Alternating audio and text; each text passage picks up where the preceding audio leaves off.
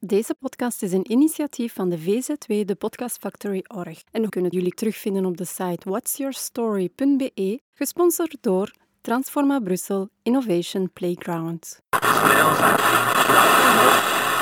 You're listening to the Podcast Factory. We zijn hier vandaag bij Sarah Kempeneers, podologe te Hoegaarden. Hallo. Hallo. Jij bent net gestart. Ja, klopt. En we gaan vandaag wat meer te weten komen over jouw activiteit. Ja, inderdaad. Misschien is het leuk dat je je even kort voorstelt en dat je ons een zicht geeft op wat je eigenlijk doet als podoloog. Ja, dus ik ben Sarah Kempeneers. Ik ben in juni afgestudeerd als podoloog. En heb eigenlijk sinds 15 september mijn eigen podologiepraktijk opgestart. Wat is nu net een podoloog en welke taken heeft een podoloog? Een podoloog is eigenlijk een paramedisch beroep. En wij onderzoeken en behandelen eigenlijk de klachten van het bewegingsapparaat. En de focus ligt eigenlijk niet alleen op het behandelen van de klachten, maar we gaan eigenlijk zoeken naar de oorzaak van de klachten. Ook preventief kunnen wij onderzoeken doen, screenings doen, om te gaan vermijden dat er eigenlijk blessures kunnen optreden. En veel mensen denken eigenlijk dat wij alleen naar de voeten kijken, maar eigenlijk doen we veel meer als dat en kijken we ook naar de knieën, de heupen, de rug en hoe dat de houding is. We zijn hier nu in jouw praktijkruimte en ik zie hier inderdaad dingen staan, zoals een loopband en zo. En als ik denk aan podologen, denk ik aan voetverzorging, denk ik aan estheticiennes, denk ik eerder Ja, aan die richting, ja. maar dat is het. En het gaat veel verder dan Het gaat dat. hè? veel verder als dat, inderdaad. Die loopband die staat hier eigenlijk omdat we dan een stap- en loopanalyse kunnen doen. En daaruit kunnen we eigenlijk heel veel halen, hoe dat mensen stappen en eh, lopen.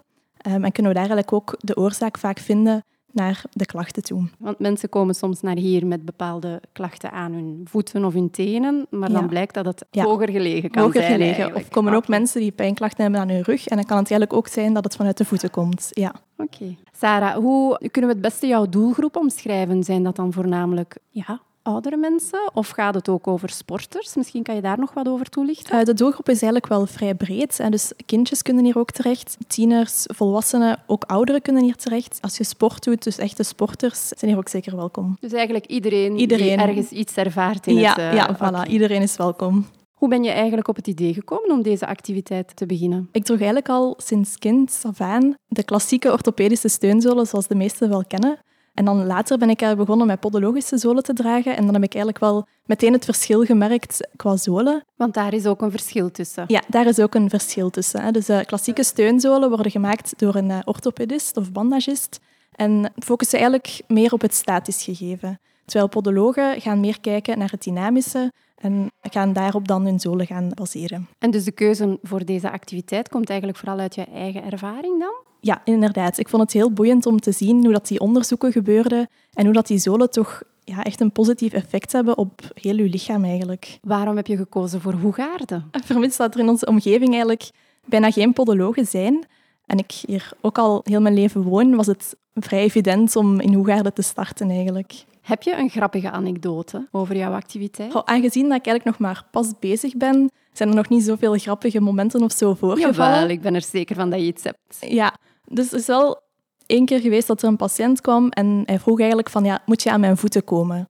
Dus dat was wel een beetje... Dat is een rare vraag hè, als je aan een podoloog komt. Inderdaad. Dus hij had er zo wat bang van dat ik aan zijn voeten kwam, omdat hij dat niet goed tegen kon.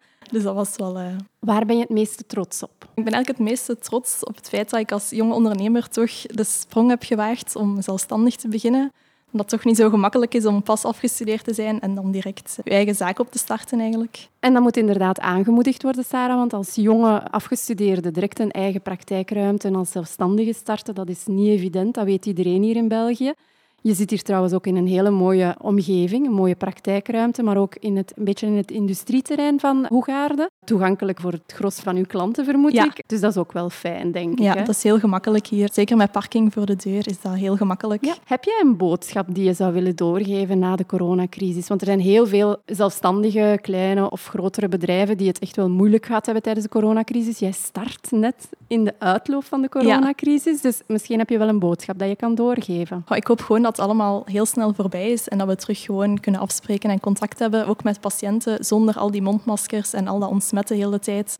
Dat is toch ook wel een heel werkje om dat altijd Ja. te doen. Hoe kunnen wij u helpen? Of hoe kunnen de luisteraars u helpen na deze crisis? Ga allemaal naar de podologen voor uw bewegingsstelsel te checken. Ja, ja, om klachten te gaan vermijden eigenlijk. Of als er al klachten zijn, kan je zeker een afspraak maken. Is dat eigenlijk iets dat je doet van jongs af aan? Ik bedoel, we hebben nu een dochter van 11 jaar, die heeft vandaag, denk ik, geen problemen met haar bewegingsstelsel. Maar is dat iets dat je kan preventief laten nachecken? Of is het echt op latere leeftijd? Je kan het preventief wel laten nakijken als ze kind zijn eigenlijk, om dan te gaan vermijden dat er op latere leeftijd eventueel toch klachten zouden Dus dat optreden. wordt ook gedaan dan? Ja, ja er zijn Ah, heel ja. veel kindjes dat komen en dan eh, behandelen we die zeker met zooltherapie. Met welke therapie? Zooltherapie, dus gaan we de zooltjes opstarten en dan is de kans ook wel vaak groot dat ze tegen dat ze volgroeid zijn wel terug van die zooltjes afgeraken. Ja. Maar is dat dan meestal naar aanleiding van, ja, ik weet niet, ik, heb de indruk dat mijn dochter niet goed stapt, of ze klaagt, of ze, of ze stapt wat scheef of zo? Ja, is het ja dan op- dat zijn meestal de zo vragen. de- dat de ze- vragen ja, die komen. Dat de ouders zo wat ongerust zijn over hoe dat een kind stapt, dat de voetjes naar binnen staan of dat ze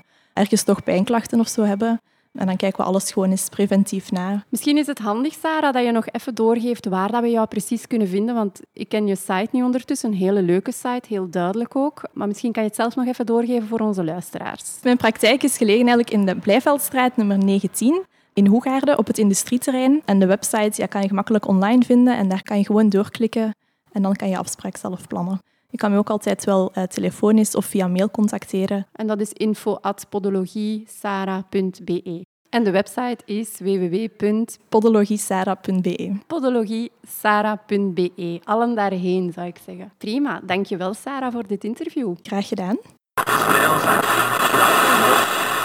You're listening to the Podcast Factory. Deze podcast is een initiatief van de VZW, de Podcast Factory Org. En we kunnen jullie terugvinden op de site whatsyourstory.be, gesponsord door Transforma Brussel Innovation Playground.